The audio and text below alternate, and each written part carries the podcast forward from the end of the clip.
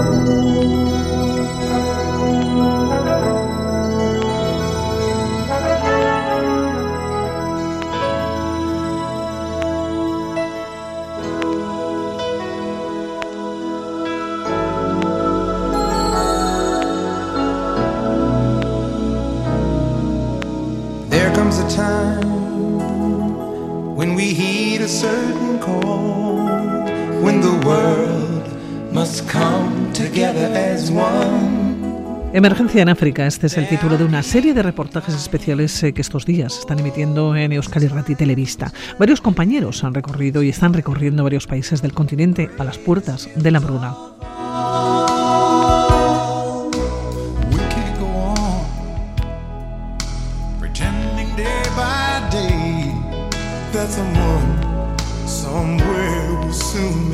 Etiopía, Kenia y Sudán del Sur, aunque el punto de partida está más cerca, está en la región ucraniana de Odessa y en la crisis del comercio de cereales provocado por la guerra. Todo tiene consecuencias.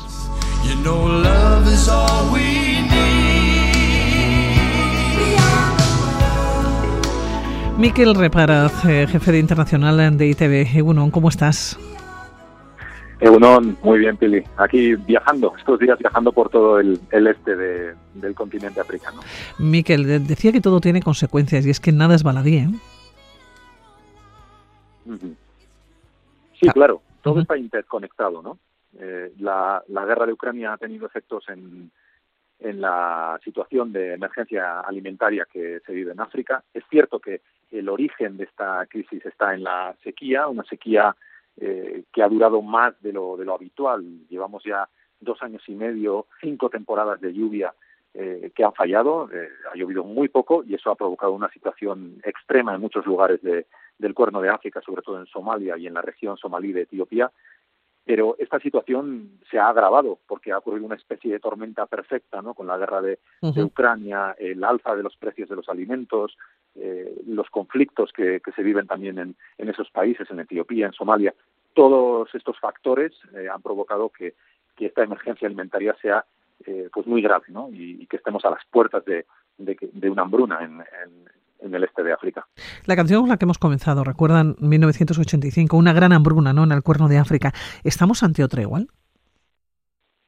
Bueno, eh, Naciones Unidas establece varios niveles de inseguridad alimentaria. Ahora mismo se calcula, según la OMS, hay 48 eh, millones de personas en, países como Etiopía, Somalia, Kenia, Sudán del Sur, en situación de inseguridad alimentaria. Esto tiene varios niveles. Eh, de esos 48 millones, 130.000 están en el peor de los niveles, en el nivel de catástrofe alimentaria que, equivale a una hambruna. Son eh, personas, eh, sobre todo la gran mayoría niños, que están muriendo de desnutrición y de enfermedades asociadas a, la desnutrición, pues como, como el cólera, como la malaria, el sarampión, eh, la tuberculosis y otras muchas enfermedades. Esta es la situación más extrema, pero hay que aclarar, y estos días nosotros viajando por, por estos países, queremos dejar claro que la situación no es así en todos los lugares. Para encontrar esa desnutrición extrema, para encontrar esos eh, casos más extremos, hay que viajar a zonas muy concretas y hay razones muy concretas detrás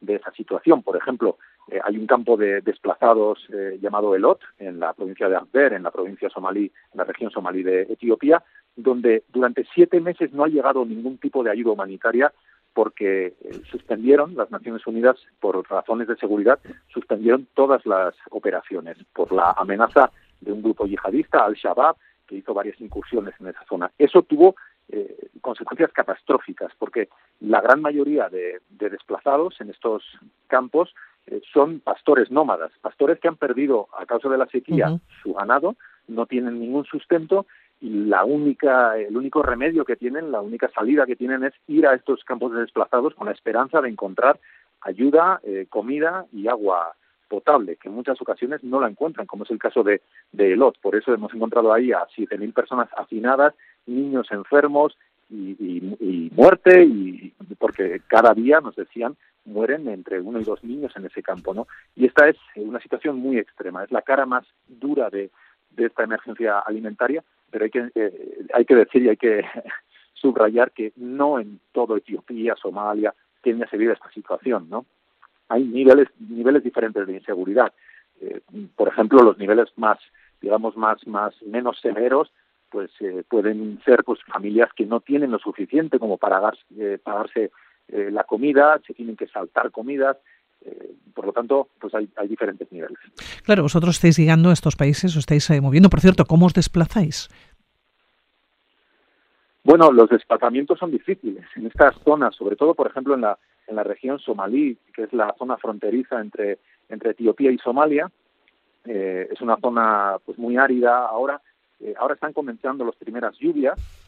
Eh, esto dificulta muchas veces también los accesos a, los lugares, por ejemplo, en las montañas del Carre, que es donde eh, estaba este campo desplazado del que, del que te hablaba, ¿no? de Lot.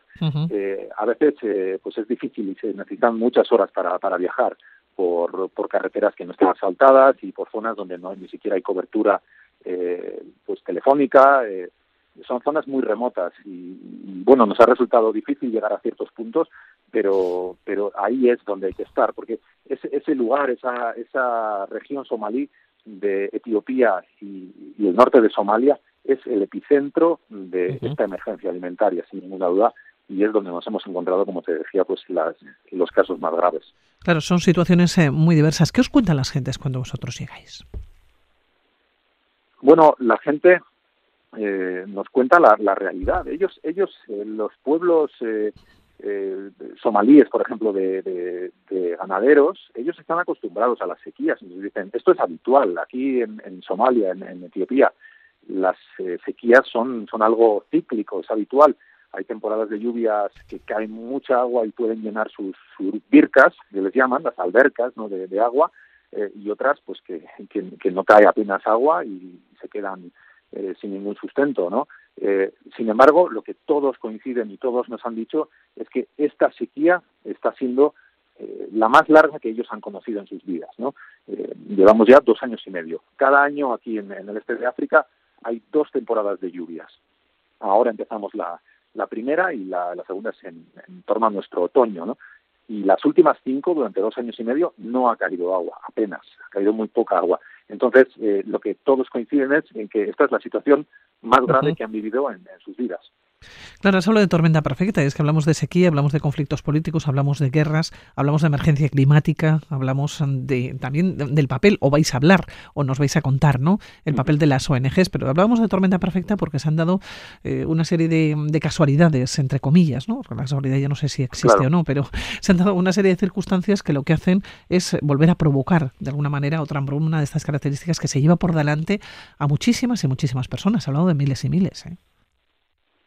Sí, sí, porque eh, hay que tener en cuenta que además de esa sequía de la que, de la que hablábamos, eh, pues también hay conflictos eh, armados locales que, que provocan también hambrunas, ¿no? Como es el conflicto de Tigray, por ejemplo, en Etiopía, o el de Oromía, el, conflicto de Al-Shabaab en, en Somalia.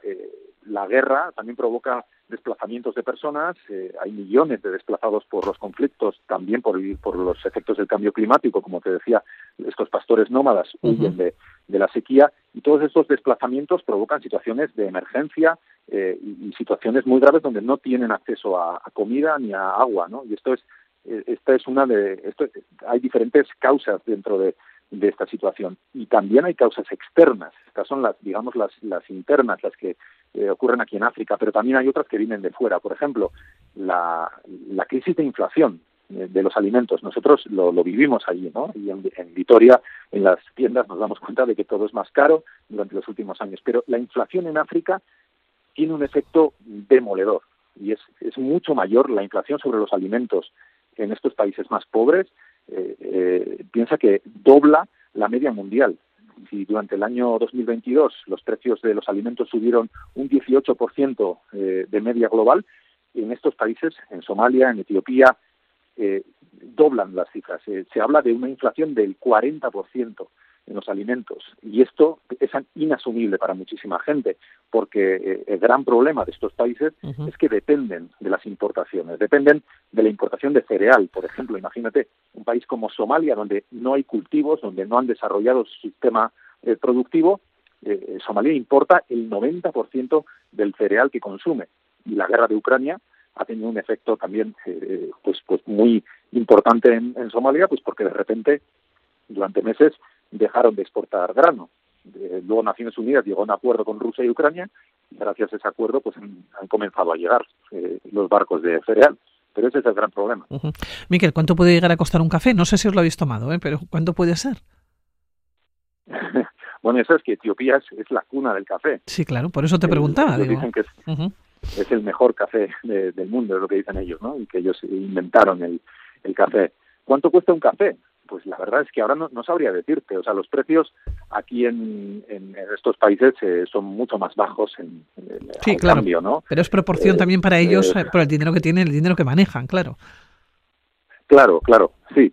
Un café no es especialmente caro el, café, pero pero no sé, te podría hablar, por ejemplo, de un ejemplo práctico de lo que cuesta en un mercado, en el mercado de Cherati, que es, la capital del, del distrito de Afder, que es una provincia eh, de las más afectadas por, por el hambre, eh, en Cherati, en el mercado, eh, antes, hace dos años y medio, hace tres años antes de que comenzara la, la sequía, se podía comprar un, saco de 50 kilos de, de cereal, de trigo, a cambio de tres cabras.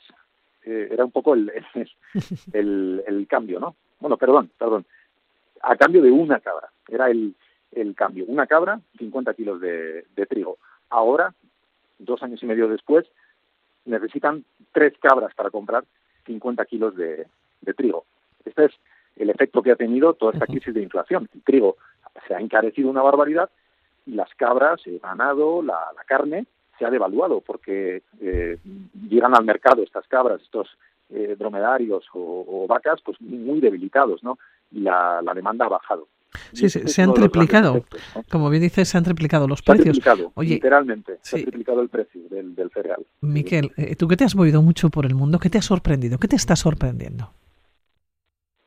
Bueno, a mí me sorprende, ¿sabes qué me sorprende? Realmente la resiliencia de esta gente, la, las eh, iniciativas que, que, están surgiendo también de estas comunidades que muchas veces desde Occidente, desde Europa, nos parece que que son totalmente dependientes de, la ayuda internacional, de, de, todo esta de las Naciones Unidas, de las grandes organizaciones, y sin embargo ellos se están organizando y creo que además durante los últimos años o décadas está mejorando también de alguna forma la autonomía, están, logrando más, más soberanía también alimentaria. Por ejemplo, uno de los eh, reportajes que, vamos a dar estos días eh, es, el de una cooperativa de jóvenes que se ha organizado para no tener que depender de las eh, importaciones de, comida y, han organizado la, a la comunidad en una especie de autolan para, para poder eh, producir ellos sus alimentos. ¿no? Lo que más eh, seguramente me ha llamado la atención es esa resiliencia y esa, esas ganas y esa fuerza que tienen también los africanos, ¿no? que muchas veces pues desde, desde lejos no, no lo vemos. Fíjate, nos hablas en estos reportajes, eh, nos hablas de la situación actual, de lo que se encuentra, ¿no? de dónde llegan y más o menos eh, cuál es el camino ¿no? que van a seguir, pero también de, la esperanza, de, de, cómo se puede salir adelante. Eh, concretamente, los próximos días, los reportajes, ¿qué vamos a ver? Bueno, hoy, hoy vamos a hablar de, bueno, sabes que estamos desgranando un poco las, las causas del hambre en, en África eh, y hoy, hoy vamos a dedicar los reportajes a hablar de los conflictos, de los efectos que los conflictos armados eh, abiertos en países como Etiopía, en Somalia o en Sudán del Sur tienen en, la situación de seguridad alimentaria. Eh, mañana hablaremos sobre estas iniciativas más en positivo de, las comunidades en Kenia y en otros lugares para, para lograr su soberanía alimentaria y no depender de, de la ayuda exterior y también hablaremos eh, y estaremos en, Sudán del Sur, un país que es eh, una especie de casi protectorado de, las organizaciones internacionales, un país tomado por, por la ONU y por las agencias de la ONU y que depende absolutamente de, la ayuda internacional. Un país además rico, porque Sudán del Sur eh, es un país que tiene un, tesoro incalculable que es el río Nilo. Y el Nilo, en, esa zona, el, Nilo Blanco, el llamado Nilo Blanco, pues da agua a toda, toda esa zona ¿no? de, por, el que pasa y, es un territorio y un terreno muy, muy fértil. La agricultura es exuberante, es, un país muy verde y sin embargo hay hambre en Sudán del Sur, ¿no? Y también trataremos de explicar por qué un país tan rico como Sudán del Sur pues puede sufrir una, una emergencia alimentaria como la que está viviendo. Oye, ¿por qué decías de Sudán del Sur que es protectorado ¿no? de, de, de ONGs? ¿Por qué tiene tanto apoyo? ¿Qué tiene Sudán del Sur para ello y no quizás otros países? Bueno, Sudán del Sur es un país que se independizó hace 12 años eh, y, después de la independencia comenzó una, durísima guerra civil en, el país eh, que tiene tiene muchos factores, pero uno de ellos también es el étnico, ¿no? El, es, un conflicto entre entre y, Nuer, los dos grandes eh, pueblos que, forman Sudán del Sur. Bueno, este, este conflicto devastó el país. Durante años, Sudán del Sur eh, se quedó sin, sin infraestructuras, eh, sin, sin, sin un sistema productivo propio. Y lo que ha ocurrido es que, que las organizaciones internacionales han entrado al país, han, para hacer frente a esa emergencia eh, y ahora mismo eh, si, llegas al aeropuerto de Yuba, la capital de, Sudán del Sur, te darás cuenta de que todo está en manos de la ONU, ¿no? Todo tiene el logo de Naciones Unidas, de las diferentes agencias de Naciones Unidas, desde los aviones, los, los incluso los bomberos del, aeropuerto de, de, Yuba hasta, no sé, el, Ministerio de Agricultura está en manos de la, de la FAO, ¿no? De la, de la Organización eh, Dependiente de Naciones Unidas. Eh, eh, ahora mismo se dice que Sudán del Sur es el país más dependiente de la ayuda humanitaria en el mundo. Y esto eh, es algo que, que, bueno, ahora mismo seguramente es necesario para, para hacer frente a la emergencia, pero no es una solución a largo plazo, porque lo que Sudán del Sur necesita, como el resto de países en, en el este de África, es soberanía y es desarrollar su propio sistema productivo y es también en lo que están trabajando las comunidades. Bueno, pues eh, las, eh, los oyentes eh, y también los televidentes de Euskal Herrera y Televista estos días, desde luego, van a disfrutar con estos reportajes especiales. Bueno, van a disfrutar, van a aprender mucho, ¿no?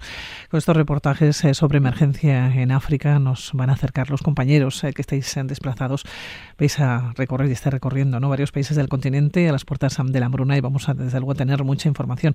Miquel, la última pregunta. ¿Qué temperatura tenéis? Pues bueno, hemos, hemos tenido temperaturas de, un rango totalmente amplio, porque eh, en Etiopía, por ejemplo, Addis Abeba es una de las capitales del mundo que más altitud tiene, está a más de 2.400 metros de altitud, y allí la temperatura es fresca. Addis Abeba es una ciudad donde hace fresco, no sé, por la, por la noche podemos tener 10 grados eh, perfectamente, eh, y sin embargo, cuando, cuando bajas a, lo que llaman ellos las tierras bajas, cuando bajas de la meseta de Etiopía a la zona somalí, pues las temperaturas llegan a, a los 40 y incluso mucho más, ¿no? Eh, entonces, eh, es muchas veces nos parece ¿no? Que, en una situación de sequía pues tenemos que estar en unas temperaturas altísimas, pero bueno, depende también de la altitud, ¿no? Y en este caso, Addis Abeba es un país, o sea, es una ciudad que está a gran altitud. Bueno, pues Miquel Reparaza, ya te dejamos. Eh, que un placer. Estaremos muy pendientes ¿eh? de toda la información eh, que llegue desde allá. Y recuerden, reportajes especiales en Euskal Herreti Televista. Saindu. Muchas gracias. agur, agur.